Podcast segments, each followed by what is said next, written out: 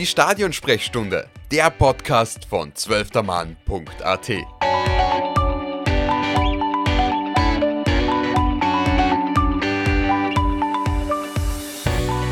Hallo liebe Hörerinnen und Hörer und willkommen zu einer weiteren Ausgabe der Zwölftermann Stadionsprechstunde. Ähm, heute ist äh, Redaktionskollege Tobias Kurakin zu Gast. Hey, hey. Und wir werden uns heute mal mit zwei Teamchefkandidaten näher beschäftigen. Ähm, wir haben uns äh, Ralf Rangnick und Peter Stöger herausgesucht, die ja doch etwas konträr zueinander äh, oder eine, eine konträre Laufbahn haben. Und genau, das ist das heutige Thema. Ja, also danke Christoph für diese nette Anmoderation. Äh, ja, ich glaube, wir haben uns Stöger und Rangnick rausgesucht, weil, wie du gesagt hast, beide sehr konträr sind und beide in der öffentlichen Wahrnehmung äh, komplett anders gesehen werden derzeit in dieser Teamchef-Diskussion. Äh, kurz mal eine Frage an dich, Christoph. Wie wahrscheinlich schätzen du das wirklich ein, dass Ralf Rangnick äh, Teamchef wird, beziehungsweise glaubst du, dass er kontaktiert worden ist von Peter Schöttl oder hat Peter Schöttler in Manchester wirklich sie nur eine Packung Fish Chips geholt? Ähm, also ich finde es auf jeden Fall wichtig, dass man sich so viele Meinungen wie möglich ähm, einholt. Ähm, und ich denke, wenn man da diesen Zugang hat über die ÖFB-Sportkommission, über Christoph Freund, ähm, dass man das auf jeden Fall nutzen sollte. Ähm, es war irgendwie so ein bisschen im, ähm, im, im, Wagen das Ganze. Also äh, der Kurier, die Kollegen vom Kurier haben geschrieben, dass ein Gespräch stattgefunden hat und dann hat es ja diesen Tweet gegeben vom ÖFB, dass es kein Treffen gab. Ähm, ich kann mir schon vorstellen, dass die irgendwie miteinander gesprochen haben oder sich ausgetauscht haben.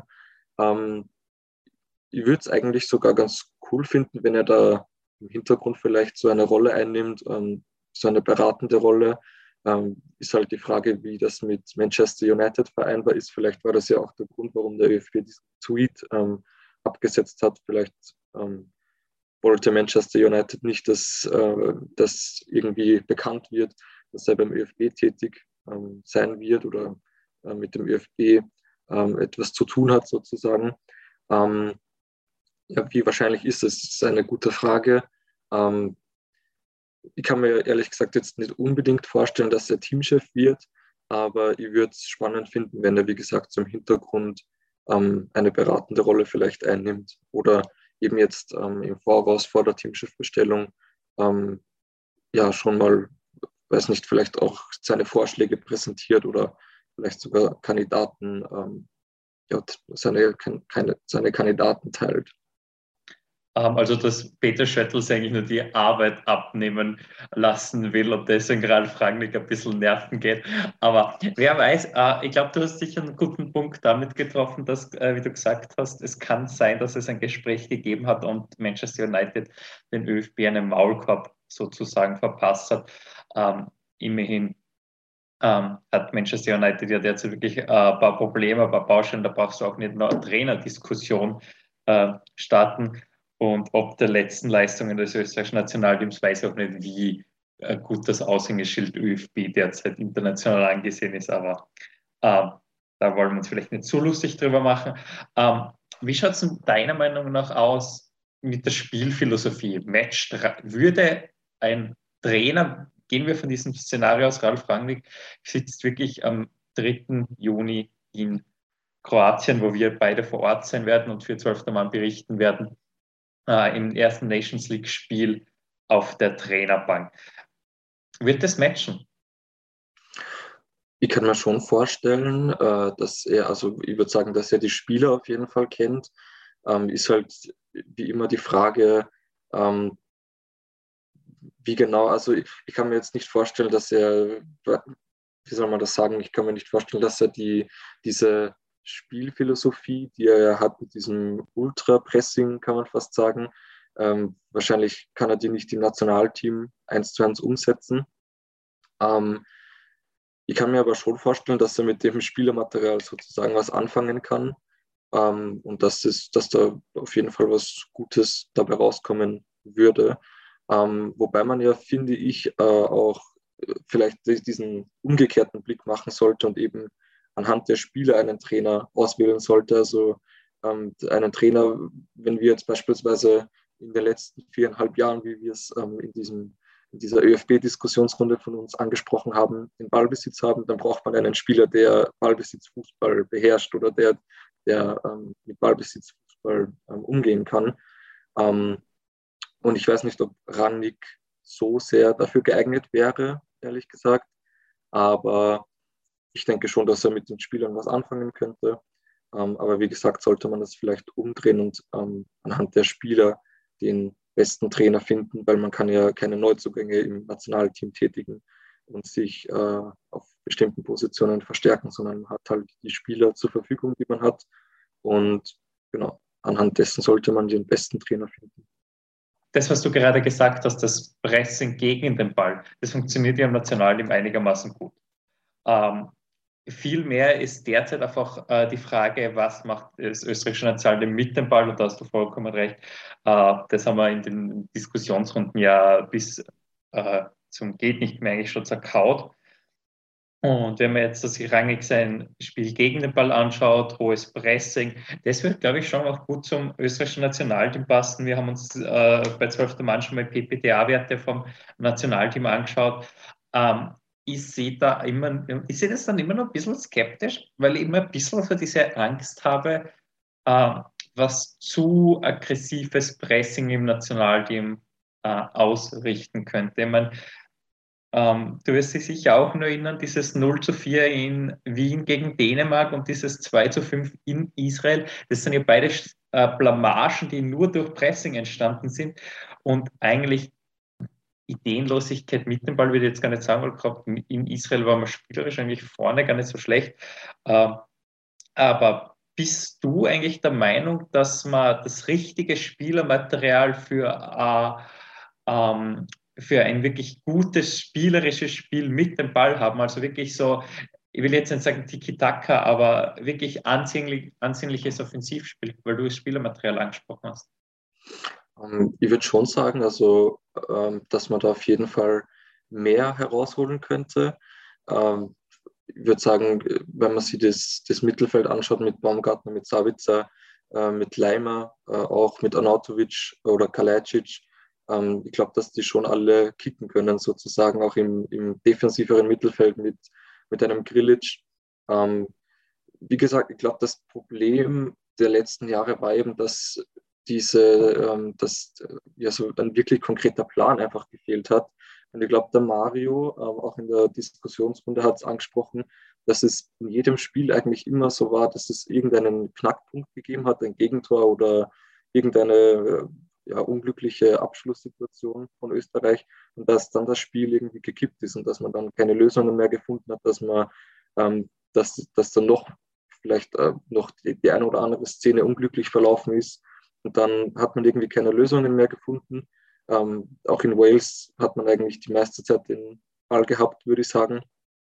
Und ähm, es reicht dann eigentlich meistens für den Gegner, die Basics zu machen, irgendwie umschalten, äh, das Spiel breit machen, äh, wie es Wales auch mit der Fünferkette gemacht hat, oder auch mal durchs Zentrum äh, zu kombinieren. Ähm, ja, wie gesagt, ich denke schon, dass wir das Spielermaterial auf jeden Fall dazu haben. Äh, es braucht nur, glaube ich, auch einen konkreten Plan, den man verfolgt, weil äh, es war ja auch immer ein Kritikpunkt oder ein Punkt, der angesprochen wurde, dass Foda einfach gesagt hat, ähm, meine Offensivspieler haben alle Freiheiten, aber es hat dann eigentlich niemand so wirklich gewusst, ähm, was er machen soll vorne. Und ich glaube, dass es ähm, auch wirklich einen konkreten Plan braucht und dann kann man auf jeden Fall Kombinationsfußball spielen. Also diese Aussage von Franco Foda mit unsere, äh, meine Offensivspieler haben alle Freiheiten, habe ich immer ähm, Horror gefunden. Also das kannst du als Trainer eigentlich nicht sagen. Du kannst als Nationalteamtrainer, wo du mit der Mannschaft so wenig Zeit hast, äh, nicht dem Offensivpersonal sagen, Leute, macht was ihr wollt. Das funktioniert nicht. Genauso hat es dann auch gewirkt. Also ähm, diese Planlosigkeit in der Offensive, die du angesprochen hast, ähm, das ist sicher aus daraus, glaube ich, aus resultiert. Und wenn es nicht daraus resultiert ist, dann war das wirklich grottenschlechte Kommunikation von Franco Foda, weil bei mir ist es so angekommen. Ähm, bezüglich eines Plans, beziehungsweise diesen äh, Knackpunktes in Spielen, den du jetzt angesprochen hast, den der Mario bei uns zuletzt angesprochen hast, äh, habe ich mir dann auch ein bisschen angeschaut, wie Rangnick auf so etwas reagiert, auf äh, derartiger Knackpunkte, beziehungsweise wie Ralf Rangnick im In-Game-Coaching sozusagen bewandert ist. Und ich habe da zwei Spiele rausgepickt, nämlich die 0-1-Niederlage von Manchester United in der Champions League gegen Atletico Madrid und die 0-1-Niederlage von Manchester United in der Premier League gegen Everton.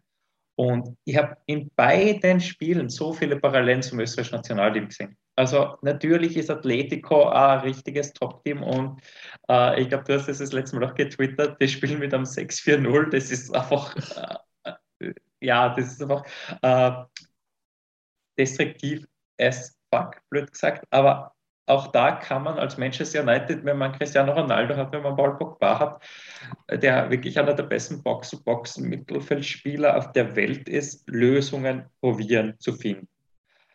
Äh, das ist weder gegen Atletico gelungen, da kann man sagen, okay, die machen unter Simone nichts anderes außer verteidigen, die haben das einfach äh, aufgesogen, induktioniert, das ist dann so. Ähm, gegen Everton darf man schon nach einem 0-1-Rückstand ein bisschen mehr zeigen. Darf man schon ein bisschen mehr in die Waagschale werfen, immerhin, wenn, äh, vor allem wenn man Manchester United heißt. Und es, da habe ich mir das erste Mal wirklich gedacht, also wie dieser Name Ralf Rangnick damals aufgetaucht ist äh, bei den Kollegen von Korea, habe ich mir zuerst gedacht, boah, stark würde ich nehmen. Nachdem, nachdem ich die zwei Spiele mir jetzt ganz genau angeschaut habe, würde ich mal sagen, okay, also ich habe es vorher schon gesagt, aufs Pressing würde, äh, baut er ja gut auf. Äh, aber Pressing kann Österreich ohnehin schon. Also da müssen unsere Kicker nicht was ich was Neues lernen. Und offensiv neue Lösungen im Spiel zu finden, wo wirklich die Baustelle ist, was uns wirklich die WM-Qualifikation gekostet hat.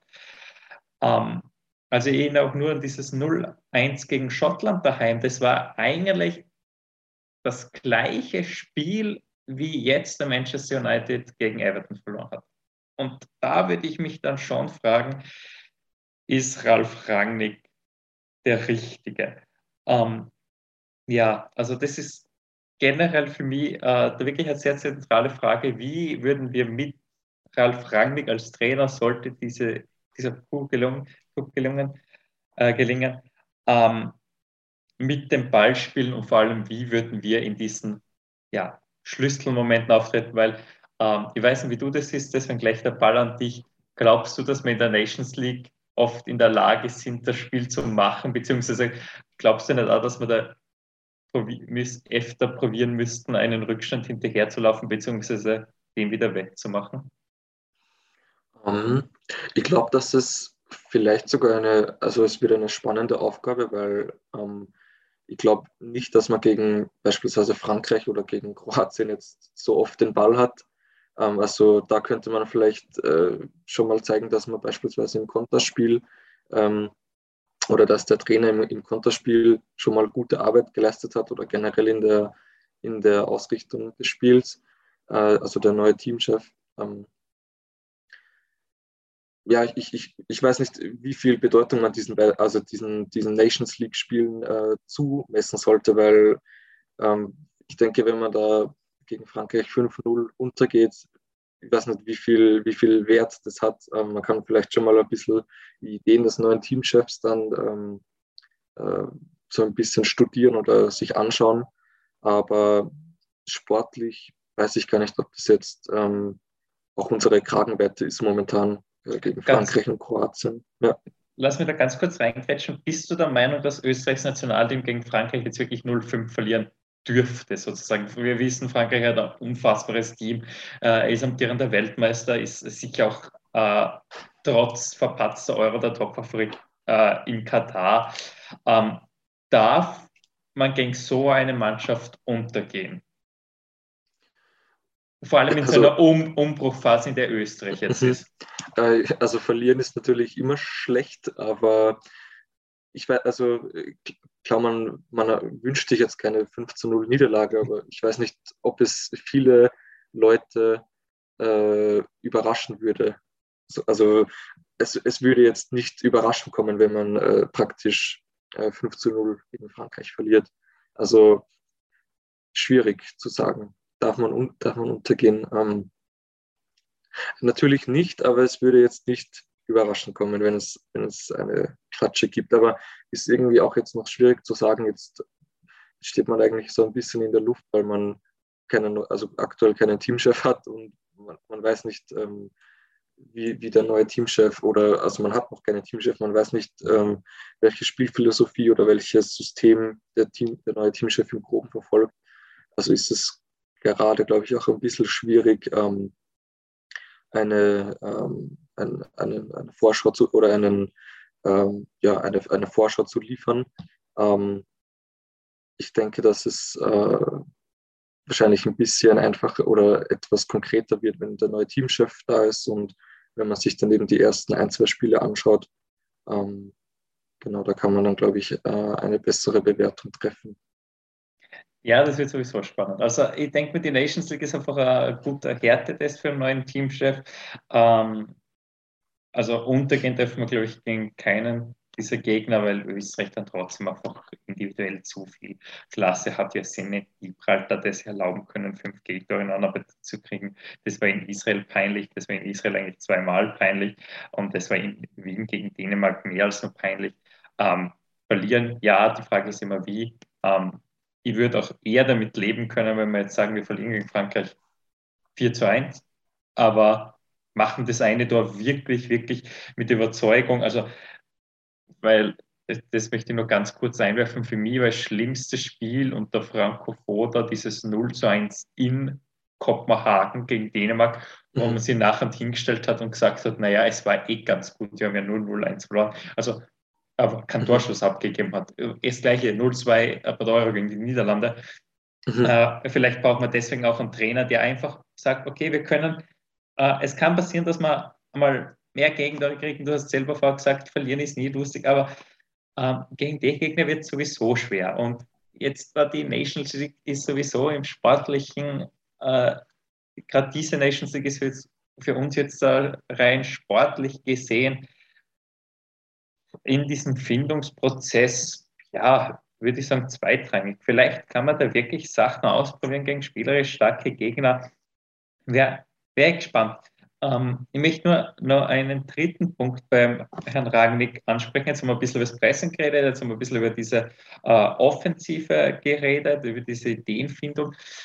Wie meinst du denn, dass Rangnick zwischenmenschlich zum Team passen würde? Weil das heißt es ja immer wieder von vielen Seiten und wir haben es auch schon unzählige Mal diskutiert. Unser Nationalteam ist nicht ganz einfach. Ist auch Ralf Rangnick ein guter Kommunikator, Motivator? Ähm, ich muss sagen, ich kenne ihn jetzt nicht persönlich unbedingt. ähm, Schade. Aber mir fällt da gerade diese, ich glaube, äh, da hat es mal so ein Video gegeben, als er noch bei RB Leipzig Trainer war, wo er eine Kabinenansprache gehalten hat. Ich glaube, da hat er schon gut eingeheizt. Ähm, ich kann mir schon vorstellen, dass er, ich, ich glaube, das Wichtigste ist, dass man eben mit den Spielern redet. Ähm, ich, ich, weiß jetzt ehrlich gesagt nicht genau. Ich, ich glaube, dass er schon seine Prinzipien umsetzt. Aber ich glaube, wenn er bei den Spielern, wenn, es, wenn er den Spielern vermittelt, dass diese Prinzipien, die er hat, äh, Früchte tragen und Erfolg haben, dann äh, kann ich mir schon vorstellen, dass, ähm, dass da auf jeden Fall was Gutes dabei rauskommt, weil mir gerade diese, ähm, ich habe das ein bisschen verfolgt am Anfang, die, der Rangnick-Ära sozusagen bei United, wo sich dann, glaube ich, die Spieler aufgeregt haben, dass sie irgendwie später trainieren und dass sie erst vom Trainingsgelände ähm, abfahren, sozusagen, wenn es schon dunkel ist ähm, und so Sachen. Also ich weiß nicht, ähm, ich glaube, wenn diese Harmonie einfach stimmt zwischen äh, Rangnick und äh, den, den Spielern, dann kann auf jeden Fall was Gutes dabei rausschauen. Wobei natürlich eben auch die Spieler mitziehen müssen, sozusagen. Das ist meine große Befürchtung. Jetzt ganz ehrlich, ich glaube, Ralf Rangnick, äh, sind wir uns wirklich alle einig, ist ein ausgewiesener Fachmann, was Fußball angeht. Sein mhm. äh, Name steht ja irgendwie für diese Pressing-Innovation, die er angefangen hat. Also ich habe da jetzt auch kurz mal ähm, Clip von der deutschen Sportschau äh, aus den 1990er Jahren gesehen. Den kann ich wirklich jedem empfehlen, wie er auf seiner Taktiktafel erklärt, wie man gegen den Ball spielt. Also mhm. das, das, das ist super, das ist spannend. Du hörst zu und denkst dir, jawohl, äh, und Ähm, der Typ hat sicher wirklich von Fußball ganz, ganz viel Ahnung. Ähm, ich glaube, vielleicht ist nur mal die, diese Rolle bei United ähm, und beim ÖFB wäre wahrscheinlich ein anderes. Ich glaube, dass er beim ÖFB wirklich so als dieser, dieser Revolutionizer sozusagen gesehen würde und dass man, dass er da vielleicht ein bisschen mehr Autorität auch durchsetzen kann. Ich weiß jetzt nicht, wie das bei United ist, wo es halt einen Ronaldo hast, einen Bruno Fernandes, äh, wo man auch schon im Vorfeld lesen konnte, ja, okay, der hat jetzt ein bisschen in der Bundesliga trainiert, aber was hat der eigentlich so sonst erreicht? So.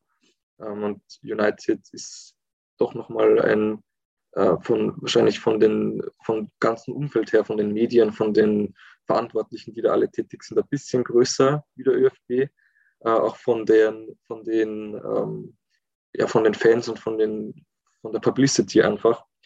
Ähm, ja, vielleicht liegt es auch daran, dass er mit United jetzt noch nicht so ganz, ganz erfolgreich ist. Ähm, ich denke, dass er auf jeden Fall in eine andere Rolle schlüpfen würde beim ÖFB und dass die vielleicht zum Erfolg führen könnte. Da könntest du vollkommen recht haben. Ich glaube, Ralf Rangnick hat sich Autorität bei den Funktionären vom ÖFB, also bei diesen Landespräsidenten, mhm. äh, die werden äh, herausgefunden habe, dass äh, Peter Schöttl da, wenn er da war, beim Trainer von Manchester United war. Und Manchester United ist einfach eine Top-Adresse im internationalen Fußball und die Landespräsidenten kommen aus diesem, äh, ich will jetzt, äh, aus diesem Breitensport und nicht unbedingt aus dem Spitzensport. Da ist ein Name Manchester United sicher wow. Das heißt, er bekommt sicher Autorität und er bekommt sicher viele, viele Freiheiten, wenn er kommen sollte, weil kann es mir nicht vorstellen, dass er Ralf Rangnick sich in irgendein Korsett vom ÖFB pressen mhm. lässt. Also das äh, würde auch nicht passen. Äh, ich habe dann trotzdem ein bisschen diese Befürchtung, dass es mit den Spielern nicht ganz harmoniert, weil jetzt äh, ähm, ein äh, Marco Nautic hat immerhin einmal unter José Mourinho gespielt. Äh, David Alaba hat unfassbare Trainer schon gehabt, von Carlo Ancelotti bis hin zu Pep Guardiola. Also da sind wirklich Namen äh, dabei gewesen, Jupp Heynckes die würde ich sogar über Ralf Rangnick stellen. Ähm, ja, Philipp Lienhardt hat sowieso den besten Trainer der Welt, also Christian Streich, absolute Legende. Nein, aber äh, Spaß beiseite. Äh, ich habe einfach ein bisschen diese Befürchtung, äh, dass das dann nicht so matcht, weil ich glaube, das Nationalteam und äh, ganz, ganz besonders gewisse Spieler brauchen zwar jemanden, der Respekt äh, einfordert, aber nicht irgendwie streng wirkt. Also, also ich habe da ein bisschen die Befürchtung, dass das nicht ganz hinhaut. Und mhm. da, da bin ich ein bisschen skeptischer. Aber vielleicht äh, täusche mich, vielleicht kommt wirklich Ralf Rangnick, wird dann zu einem super Kommunikator im Team und das, es matcht alles und äh, diesen Podcast können wir nachträglich löschen, dass meine Reputation nicht gefährdet ist. Aber vielleicht plaudern wir auch ein bisschen über Peter Stöger, über den zweiten, den wir da uns rausgepickt haben. Ähm, der gilt ja, ich glaube, das kann man so sagen, als Favorit auf diesen Teamchefsessel. Mhm. Äh, Wettportale sind ganz vorne. Äh, ich persönlich, ehrlich gesagt, auch. Er ist der Favorit für diesen Posten. Wärst du damit einverstanden, wenn es wirklich Ende April heißt, unser neuer Teamchef ist Peter Stöger das wäre halt die Variante, die am plausibelsten ist. Ähm, ist halt die Frage, ähm, ob das jetzt so ist beim mit, also ob das jetzt so ist beim ÖFB, dass man einfach mit anderen Leuten spricht, aber man hat dann sowieso äh, Schöttl, Herzog und Schopp äh, als die Top 3 Kandidaten eh schon von vornherein festgelegt. Und dann wird es Stöger und dann kann man halt sagen, okay, man hat mit Rangnick gesprochen und es ist leider nichts worden. Ähm, ich denke, ich wäre auf jeden Fall zufrieden. Ich denke, man kann jetzt nicht äh, sagen, äh, dass man, oder man kann das jetzt nicht verteufeln, dass ein äh, Peter Stöger Teamchef wird. Ich denke, man sollte ihn, äh, sollte ihn auch arbeiten lassen, die ersten paar Spiele. Und ähm, ja, ich, ich, weiß nicht, ob ich, ob ich jetzt vollends zufrieden wäre. Ähm, ich denke, das hängt dann wahrscheinlich davon ab, wie das Nationalteam unter ihm performt. Ähm, ja, Genau. Dann gehen wir vielleicht auch ein bisschen in äh, Medias Res beziehungsweise wirklich in Stögers ähm, taktische Ausrichtungen. Äh, jetzt hat der Florian Klein, ehemaliger Nationalteamspieler, schon mal gesagt, Peter Stöger steht auch eher für einen defensiven Fußball. Und was ich immer, immer wieder denke, und ich sage das bisher eigentlich nur im privaten Rahmen, weil ich Angst habe, dass ich in einem Podcast dafür gekreuzigt werde. Aber wie siehst du das?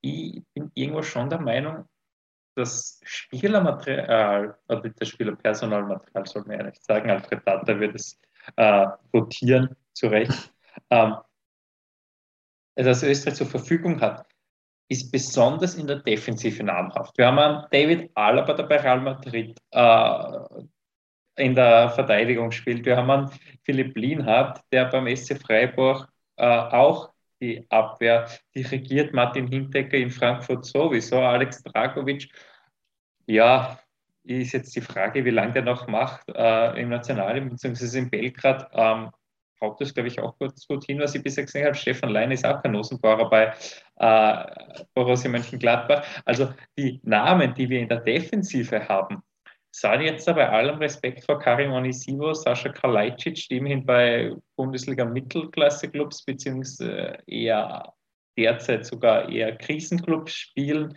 Ähm, also Onisivo natürlich nicht mein Spiel, eine coole Saison, starke Saison, aber Kalajdzic äh, für schaut ja nicht so rosig aus.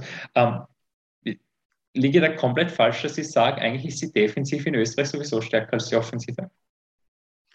Ähm, ich finde, da triffst du auf jeden Fall einen Punkt. Ähm, ich finde es auch spannend, dass immer gesagt wurde, dass äh, Franco Foda eher einen defensiven Fußball spielen lassen hat und einen Angsthasen-Fußball. Und man hat dann trotzdem aber gegen Israel fünf Tore bekommen, gegen Dänemark vier Tore bekommen.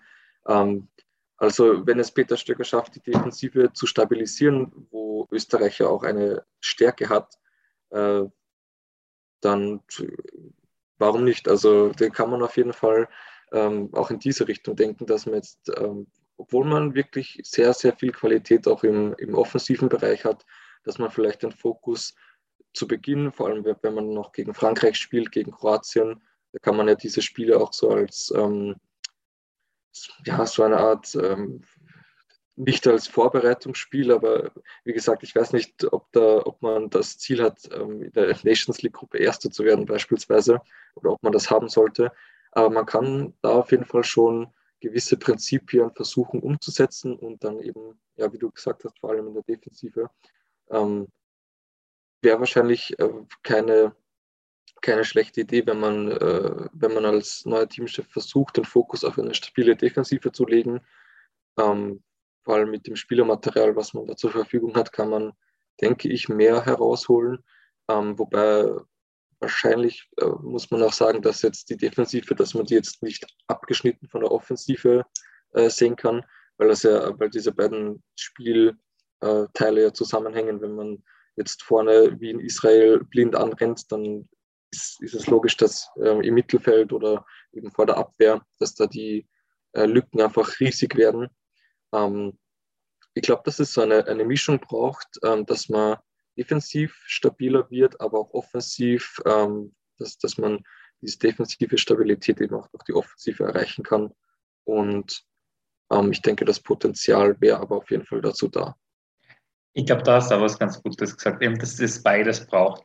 Und Peter Stöger, wenn man das jetzt auch ein bisschen angeschaut, äh, hat mit seinem Spielstil immer in den letzten Meistertitel, der nicht nach Salzburg ist gegangen, in Österreich geholt. Äh, sein Spielstil hat er letztendlich in die Bundesliga gebracht mit Köln, mit diesem, mit diesem Meistertitel in der zweiten Liga letzt. Äh, danach auch in die Europa League mit Köln. Das muss man als Aufsteiger. Mhm top. Und er hat es auch geschafft, Borussia Dortmund von Rang 7 auf Rang 4 zu hieven, noch als er die Schwarz-Gelben mhm. dann übernommen hat. Ähm, Stöger hat damals immer wieder angemerkt in Interviews ähm, und in Analysen, die über seine Spiele gemacht wurden, er steht dafür, dass keine großen Lücken zwischen Defensive und Mittelfeld entstehen. Und ich glaube, äh, das hast du vorher auch gesagt, äh, das ist total wichtig äh, fürs österreichische Spiel. Also dieses Israel-Spiel ist scheinbar nicht nur für mich ganz Trauma, dieses 2 zu 5. Das war ja wirklich, ich, Konrad Leimer, so gerne im habe, hat ja eigentlich als Stürmer gespielt in Israel und nicht mhm. als äh, Mittelfeldspieler, als Achter, wo er eigentlich aufgestellt war.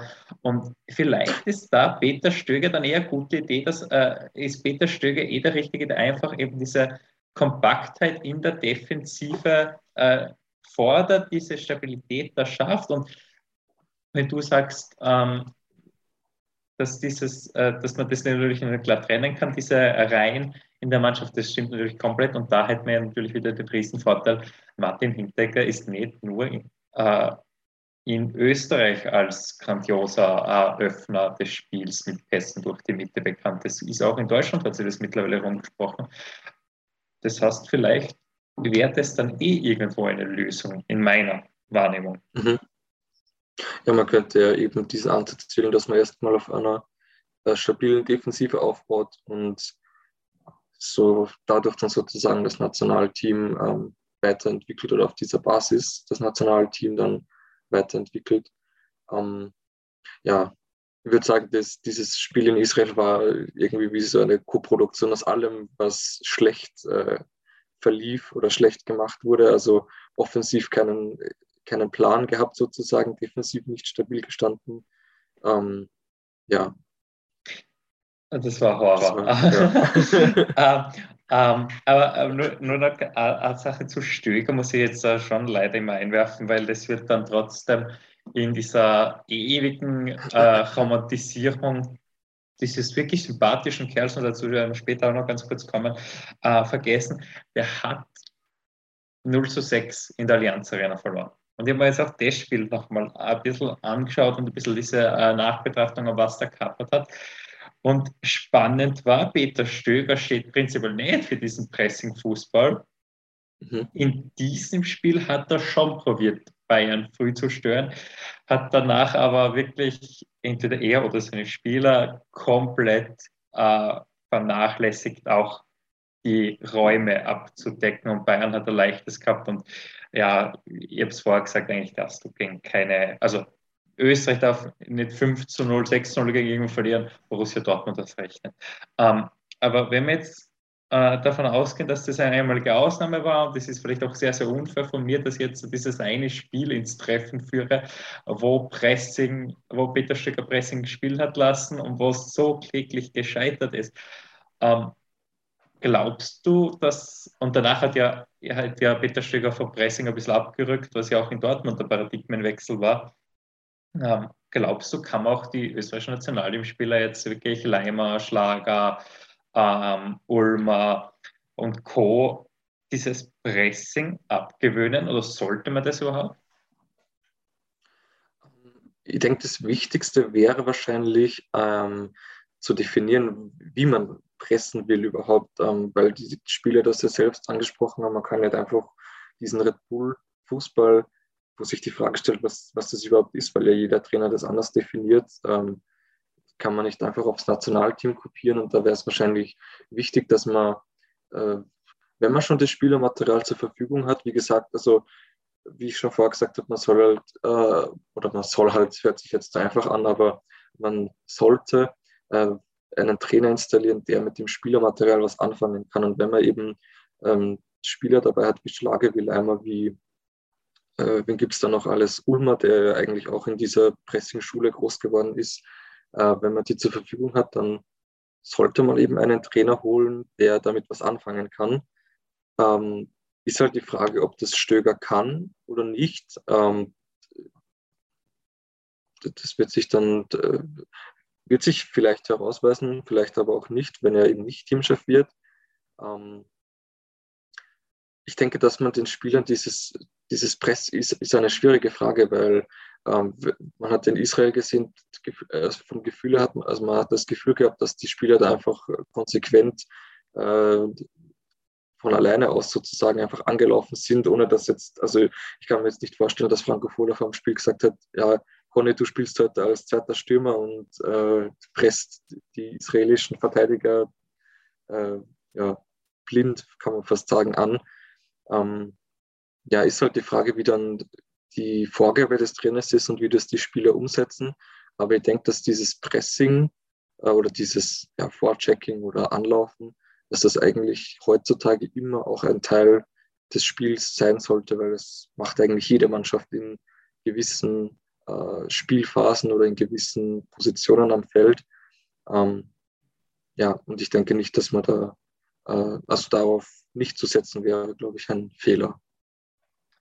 Genau, wirklich allerletzter Satz zum Israel-Spiel. Was man dabei, was man dabei immer vergisst, Konrad Leim hat es wirklich geschafft, drei Bälle wirklich am gegnerischen 16er zu mhm. erobern, hat sogar ein Tor erzielt, das dann leider aufgrund vom um, Handspiel aberkannt wurde. Also ja. es, hat ja, es hat ja auch zeitweise hingehauen, aber es war halt, es war halt eine, eine komplette Kamikaze-Aktion. Ja. Um, und ich meine, wir hätten das Spiel ja auch ganz kurz, ich weiß auch noch, dass Thomas König, äh, der Kollege vom OF, nach diesem Anschlusstreffer durch Marco Lautwitsch wirklich diese Hoffnung gehabt hat, okay, jetzt der gewinnen wir und dann schon weiß man, zehn Minuten später 4-2, Deckel drauf. Äh, aber ähm, ich sage das jetzt auch nur ganz kurz, weil ich über Marco Nautovic kurz reden will, beziehungsweise mehr über das Offensivspiel, das äh, Peter Stöger spielen lässt. Und da ist mir aufgefallen, in der Betrachtung von unzähligen Spielen, äh, Peter Stöger setzt auf wirklich ganz, ganz konsequentes, schnelles, direktes Umschaltspiel. Und da haben wir sicher Spielertypen. Also ein Konrad Leimer, den wir jetzt schon mehrmals erwähnt haben, ein Christoph Baumgartner, ein Xaver Schlager, Flo Krillic, ein Valentino Lazaro und auch ein Stefan Leiner und je nachdem, wo man einsetzt, natürlich auch ein David Alaba die können schon wirklich schnell äh, Spiel äh, vom eigenen Strafraum äh, in die gegnerische Hälfte bzw. vor das gegnerische Tor verlagern. Und das ist ja einer der Sachen, die in letzter Zeit überhaupt nicht funktioniert hat. Also ich kann mich nur an einen super Konter in der Vode erinnern und der war beim 3 zu 1 Sieg des österreichischen Nationalteams gegen die Färöerinseln äh, in Wien, den nachher Sascha Kalajdzic äh, abgeschlossen hat. Das war ein super Konter, keine Frage. Und der war bilderbuchmäßig gespielt. Ich weiß jetzt nicht, ob man auf den so stolz sein kann, bei allem Respekt für den Färöerinseln und ich weiß auch nicht, ob man unbedingt gegen die Färöerinseln äh, daheim auf Konterfußball setzen muss, aber auch das ist eine andere Diskussion. Ähm, das ist, was ich gemerkt habe, dass Kernelement von Peter Stögers Offensivspiel. Jetzt da stelle ich mir nur die Frage, jetzt reden wir im Offensivspiel in Österreich immer von Marko Nautovic beziehungsweise von Sascha Kalajdzic. Ähm, Oliver Glasner hat zuletzt gesagt, du wirst an Sascha Kalajdzic nicht mehr zu einem Konterspieler, Umschaltspieler fungieren. Marko Nautovic aufgrund fortgeschrittenen Alters sowieso nicht mehr. Also ich erinnere auch nur kurz an diese Aktion gegen Wales, wo äh, sie den Ball kurzzeitig zu weit vorgelegt hat, beziehungsweise einfach im Ball nicht mehr nachkommen ist. Ähm, das ist einfach äh, also, also leid es mir tut, altersbedingte Schwachstelle mittlerweile im ÖFB-Team, dass man mit Marko Nautovic in der Spitze nicht mehr diese Stellungsspiel praktizieren sollte. Was ist dazu deine Meinung? Kann man, äh, kann man es äh, verantworten an Marco Nautovic, der bei den Fans zu Recht beliebt ist. Ähm, näher von Start wegzubringen. Zum, also ich will jetzt gar nicht davon reden, nicht mehr einzuberufen, weil ich glaube, das grenzt an Blasphemie und da, da würde sie ziemlich viel Hate äh, äh, heranziehen. Äh, der neue Teamchef, egal wie er dann heißt.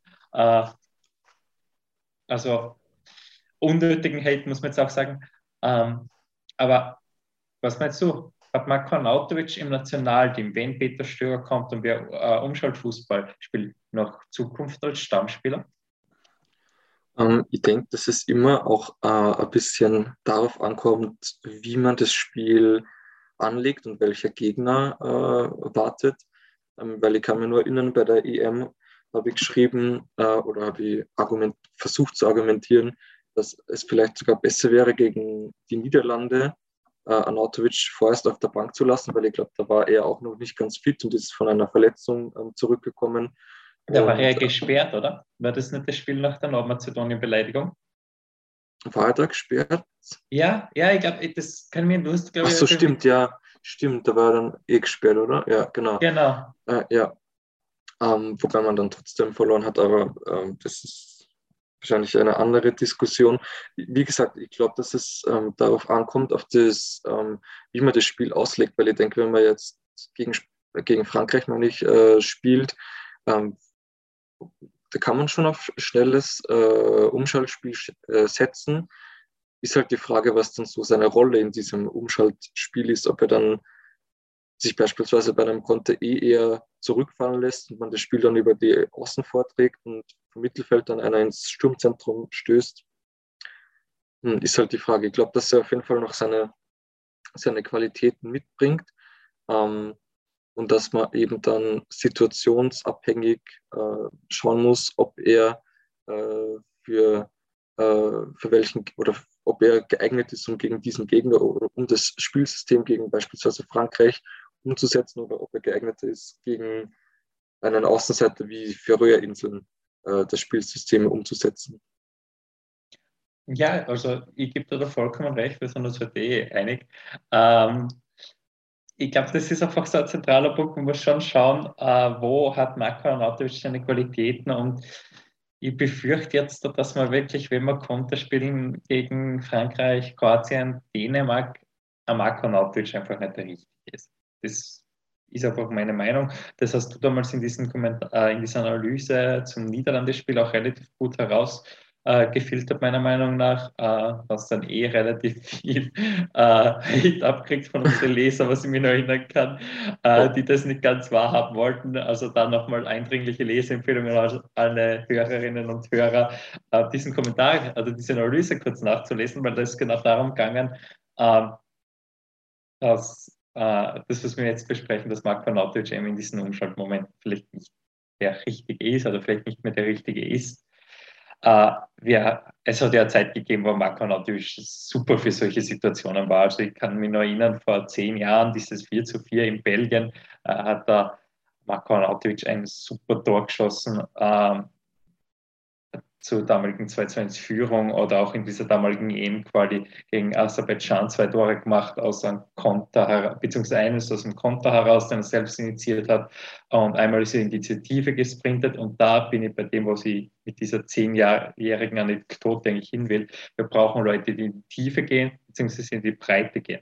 Das ist Marko Arnautovic meiner Meinung nach beides nicht mehr. Und da muss, muss er das machen? Nein, nein, nein, nein, nein, überhaupt nicht. Okay. Also, weil, weil, also meine Meinung ist einfach, dass äh, einfach auch nicht mehr dahingehend geht. Also wenn du äh, zu langsam bist aufgrund deines Alters, und das ist jetzt nicht, nicht irgendwie abfällig gemeint, dann, ähm, mhm. dann bringt dir die Tiefe im Spiel nichts, wenn die Verteidiger eh schneller sind als du. Also. Wobei meine, meine Idee oder mein Gedanke wäre, dass er das gar nicht mehr machen, also dass er das gar nicht machen muss, sozusagen. Also, dass er sich halt dann im Umschaltspiel, ich bin jetzt äh, absolut kein, äh, kein Trainer, äh, kein Taktikexperte oder kein, kein also ich habe keine Trainererfahrung, aber vielleicht kann man das Spiel ja trotzdem so gestalten, dass er diese Aufgabe gar nicht mehr übernehmen muss. Also dass er sich dann zum Beispiel im Umschalten, dass man auf die Flügel baut oder wie gesagt einen aus dem Mittelfeld ins Sturmzentrum dann äh, oder in die Tiefe schickt und der dann ähm, praktisch beim Umschalten den Ball bekommt und den Ball verarbeitet, was er ja immer noch sehr gut kann äh, mit, dem, mit dem Rücken zum Tor und die Bälle dann aber in einer zentraleren Rolle verteilt. Aber das ist jetzt sehr klein, eine kleinteilige Diskussion. Aber Nein, ich finde, du hast einen guten Punkt. Aber ich bin schon der Meinung, wir müssen, wir dürfen unser Team mit runter Marco Arnautovic aufbauen. Mhm. So, so gerne am habe. Äh, der ist dann trotzdem in äh, spätestens vier Jahren nicht mehr Teamspieler oder vielleicht sogar noch früher nicht mehr Teamspieler. Und es hilft jetzt nicht so, weil er äh, immer da war und äh, ein lustiger Kerl ist und auch Mentalität mitbringt, sagen, okay, Marco, du musst nicht beim Umschaltspiel in die Tiefe gehen, ja. weil das ja eigentlich dieser zentrale Kern des Umschaltspiels ist, dass du irgendwo diesen tiefen äh, mhm. Lauf hast. Und das wollte ich irgendwie probieren äh, herausfiltern. Du kannst schon in einer Autowitch in einer 60., in einer 70. Minute gegen Gegner, wo es einfach nicht läuft, bringen, wo du spielerisch wirklich dominant bist, ähm, als Brecher bringen. Also du kannst an Autowitch immer, wirklich jedes Mal gegen, äh, gegen bei zehn Spielen gegen solche Mannschaften wie, äh, jetzt lassen wir mal Slowenien, Beispielsweise mhm. wäre wär, äh, so ein Gegner, das mir in Klagenfurt aufgefallen ist, damals bei diesem 1 zu 0 Sieg. Äh, da funktioniert ein Outreach immer. Aber es ist nicht die Aufgabe, in gegen, also ich glaube, gegen Frankreich bin ich skeptisch. Und mhm. da wollte ich die fragen, hast du äh, ein paar Namen, die du gerne im Sturm der Nationalmannschaft sehen willst, also abseits von Marko Nautic und vielleicht auch abseits von Sascha Kalajdzic, der ja auch nicht wirklich dieser Umschaltspieler schlechthin ist? Ähm, ich finde eigentlich, ich bin mir jetzt nicht ganz genau sicher, welche Rolle äh, Andy Weimann bei, äh, bei Bristol einnimmt. Ähm, ich kann mir aber schon vorstellen, dass er vielleicht für die nächsten ein bis zwei Jahre, wenn er so sein Niveau hält, dass er eine Option wäre. Also ich, ich hätte ihn irgendwie, war ein bisschen schwierig, ihn gegen Wales ähm, reinzubringen, weil der hat jetzt wie lange nicht im Nationalteam gespielt? So sieben Jahre, so circa. Und ähm, ist dann natürlich schwierig, wenn es dann praktisch alleine das Spiel drehen musst. Ähm, das wäre aber vielleicht noch eine äh, interessante Option, äh, wenn man auf die jüngere Generation schaut, wer schaut, wir auch oft schon erwähnt haben, wäre das wahrscheinlich Junior Adamu, der einfach diese Tiefe hat, diesen Speed hat, ähm, der auch ähm, ja, diesen, einfach diese, ähm, diese Robustheit auch hat. Ähm, das hat man vor allem gegen Bayern, hat er mir gefallen im Heimspiel. Da hat er eine, einige Bälle festgemacht in der zweiten Halbzeit, vielleicht nicht mehr so stark. Jetzt gegen, mir Salzburg gegen Austria Klagenfurt äh, angeschaut, da hat er auch eine ziemlich gute Figur abgeliefert. Und im U21-Nationalteam ist er ähm, sehr, also zeigt er konstant seine Leistungen. Ich glaube, der ist auf jeden Fall etwas für die Zukunft. Ähm, stelle mir die Frage Yusuf Demir, ob der, der hatte schon im Nationalteam angeschnuppert ob, äh, oder reingeschnuppert, ob der auch so ein Spielertyp wäre, der dieses Umschaltspiel ähm, vorantreiben könnte. Ähm, sonst fällt dir noch jemand ein? Hm, ja, ich hätte vielleicht noch äh, Patrick Wimmer im Kopf. Mhm. Ja. Und aufgrund vom äh, Tiefgang in einem Spiel muss ich schon immer wieder sagen, Karim Onisivo. Also mhm. der, der spielt in Mainz eigentlich wirklich eine starke Saison. Das ist ein bisschen unter dem Radar. Wir berichten bei 12. Mann eh immer, wenn er trifft. Äh, hat, glaube ich, auch dieses Wochenende getroffen, was ich weiß. Also der, der ist vielleicht auch so ein Spielertyp, der einfach ein bisschen unterschätzt ist und ein bisschen unter dem Radar fliegt. Und da frage ich mich dann schon zeitweise, wieso. So sehr ich den Sascha Kalajdzic, äh, Kalajdzic für sein Tor gegen Italien und für andere Tore äh, schätze und äh, gut finde. Stuttgart wird eindeutig unter Mainz stellen. Und also natürlich ist Karim Onisivo auch schon ein bisschen älter jetzt da, aber den kann man schon länger auf dem Zettel haben. Und wenn man dann den richtigen Trainer hat und dieser richtige Trainer meiner Meinung nach dann Peter Stöger für so einen Umschaltspielstil ist, könnte der schon mal richtig, richtig gut funktionieren im Nationalteam. Also bisher haben wir ja nur ein Länderspiel da vom Herrn Onisivo zu Buche stehen, glaube ich, gegen Rumänien in der Nations League daheim. Weil, ähm, genau, und sonst bisher relativ wenig gezeigt. Gegen die Niederlande hat er bei der Euro auch eine gute Chance vorgefunden, nachdem er eben in diese Tiefe gegangen ist. Das war auch die einzig gute Chance, mhm. die wir gegen die Niederlande gehabt haben. Stimmt, ja. Vielleicht ist das ein Spielertyp, der ein bisschen unterschätzt ist und vielleicht ist das genau einer dieser Spieler, der dann unter Peter Stöger, sollte er Teamchef werden, richtig aufblüht. Und mich würde es freuen. Mich auch. ich würde sowieso Erfolg des österreichischen Nationalteams freuen. Ja. ja man hatte schon das Gefühl, dass der, äh, dass der Foda äh, immer seine Lieblinge dabei hat mit Gregoritsch. Also wir wollen ihm absolut nicht die Qualität absprechen. Äh, es hat aber irgendwie nie richtig funktioniert, als Gregoritsch ähm, zumindest in einem, oder fällt dir ein Spiel ein, ich, ich, ich sage es nochmal, ich habe es schon so oft gesagt, ich habe gegen Nordmazedonien bei der Euro auf der Tribüne fast geweint ah, vor ja. Freude. Ja. Ich, ich habe ihn dafür, also Michael Gregoritsch hat bei mir Nachenfreiheit. Dieses eine Tor gegen Nordmazedonien, ich war in meinem Leben selten so erleichtert und äh, bei einem Fußballspiel selten der Trainer so nahe. Uh, Michael Gregoritsch ist, glaube ich, menschlich einfach uh, top und für dieses Teamgefüge innerhalb des Nationalteams sicher nicht schlecht.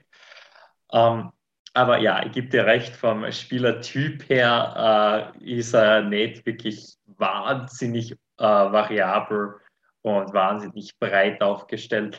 Äh, er ist ein großgewachsener Mittelstürmer, ja, er hat seine Tore im Nationalteam wieder gemacht, der Kopf. Aber vielleicht hat ja der, der neue Teamchef eine neue Rolle für ihn ähm, im Nationalteam, weil davor da war es immer so, okay, 70. Minute, äh, ein Tor Rückstand, okay, Gregoritsch und hauen wir die Flanken ein. Und das hat halt nicht so oft zum Erfolg gefolgt gegen Nordmazedonien natürlich und gegen Schottland. gegen Schottland hat er auch getroffen, genau. ähm, hättest, ja. du, hättest du eine Rolle für Gregal? Wo würdest, du, wo würdest du, Michael Gregoritsch, wenn du jetzt nächster Teamchef wärst, was wäre deine Rolle für Gregal? äh, sagen wir mal im, im, im Sturmzentrum, aber ich, ich weiß, also ich, äh, ich weiß nicht, ob diese, diese Flanken oder vielleicht, ich weiß nicht genau, welche Anweisungen er oder seine Mitspieler dann bekommen haben, aber also vom Gefühl war es halt unter immer so, dass er einfach ins, ins Sturmzentrum geht und einfach Flanken arbeiten soll. Und da sind die Flanken nie bei ihm angekommen oder er konnte sie halt nicht perfekt oder in einem Tor verwerten. Ähm, ja, schwierige Frage, vielleicht auch irgendwie äh, weiß nicht, ob ihm die hängende Spitze liegt, so ein bisschen hinter dem Stürmer, äh, wo er sich dann in die Räume bewegt, ähm, die der Stürmer vor ihm frei macht. Ähm, ja, bin gespannt, ob er unter dem neuen Teamchef noch eine Rolle spielt und welche Rolle er spielt. Was ich einfach glaube, was äh, ein bisschen jetzt da vernachlässigt wird im neuen Fußball, was ja vor so 2008 herum total ähm, äh, total ähm, üblich war, dass man einen großen Spieler hat, einen großen Stürmer und einen ähm, kleineren. Wuseligen, ja. Genau, ein Wuseligen, genau. Wuselig ist das richtige Wort. Das heißt, äh, also ich habe 2008 angesprochen, weil das war das letzte Rapid-Meister, ja, da hat einfach äh, Stefan Meyerhofer und Erwin Jimmy Hoffer diese Rolle eingenommen. Und wir haben sie dann im Nationalteam ja auch manchmal gehabt mit äh, Erwin Hoffer bzw. Marc Janko manchmal. Also vielleicht eben, wenn man Kregal einsetzt, mhm. dann als Doppelspitze mit eben einen, vielleicht an Junior Damo, vielleicht an ähm, einfach einen Counterpart oder vielleicht mit einem Andy Weimann, aber äh, wir werden sehen, das widerspricht ein bisschen dem, was ihr vorher gesagt habt, dass man Umschaltspiel äh, auf ein paar Spielertypen verzichten muss. Da wird Kregel dann trotzdem auch einfallen, meiner Meinung nach. Ähm, es wird sich mhm. zeigen, äh, wer dann im Nationalteam am Platz steht, aber es wird sich noch mehr zeigen, wer an der Seitenlinie steht. Und da jetzt noch wirklich vielleicht die Abschlussfrage. Jetzt haben wir über den Spielstil von Ralf Rangnick diskutiert und über den Spielstil von äh, Peter Stöger wer soll es im Ende April, wenn es nur diese zwei zur Auswahl gibt, wen gibst du deine Stimme? Äh, ganz kurze Antwort, Ralf Rangnick. Okay, das war kurz und bündig. Ja. Spannend. Ich glaube, ich würde es Peter Stöger geben. Schau. Okay. Da sind wir uns uneinig. sind wir ähm, uns endlich mal uneinig, oder? Endlich. Zum, zum Abschluss dieses Podcasts ja. eine Uneinigkeit. Äh, ich würde mir wünschen, wenn unsere Hörerinnen und Hörer äh, auch vielleicht unter diesem Podcast kommentieren, wenn Sie Ihre Stimme geben würden von diesen zwei Trainern. Äh, vielleicht auch ein bisschen argumentieren, wieso. Äh, und wir freuen uns auf ein Wiederhören. Genau. Dankeschön fürs Zuhören und bis zum nächsten Mal. Vielen lieben Dank.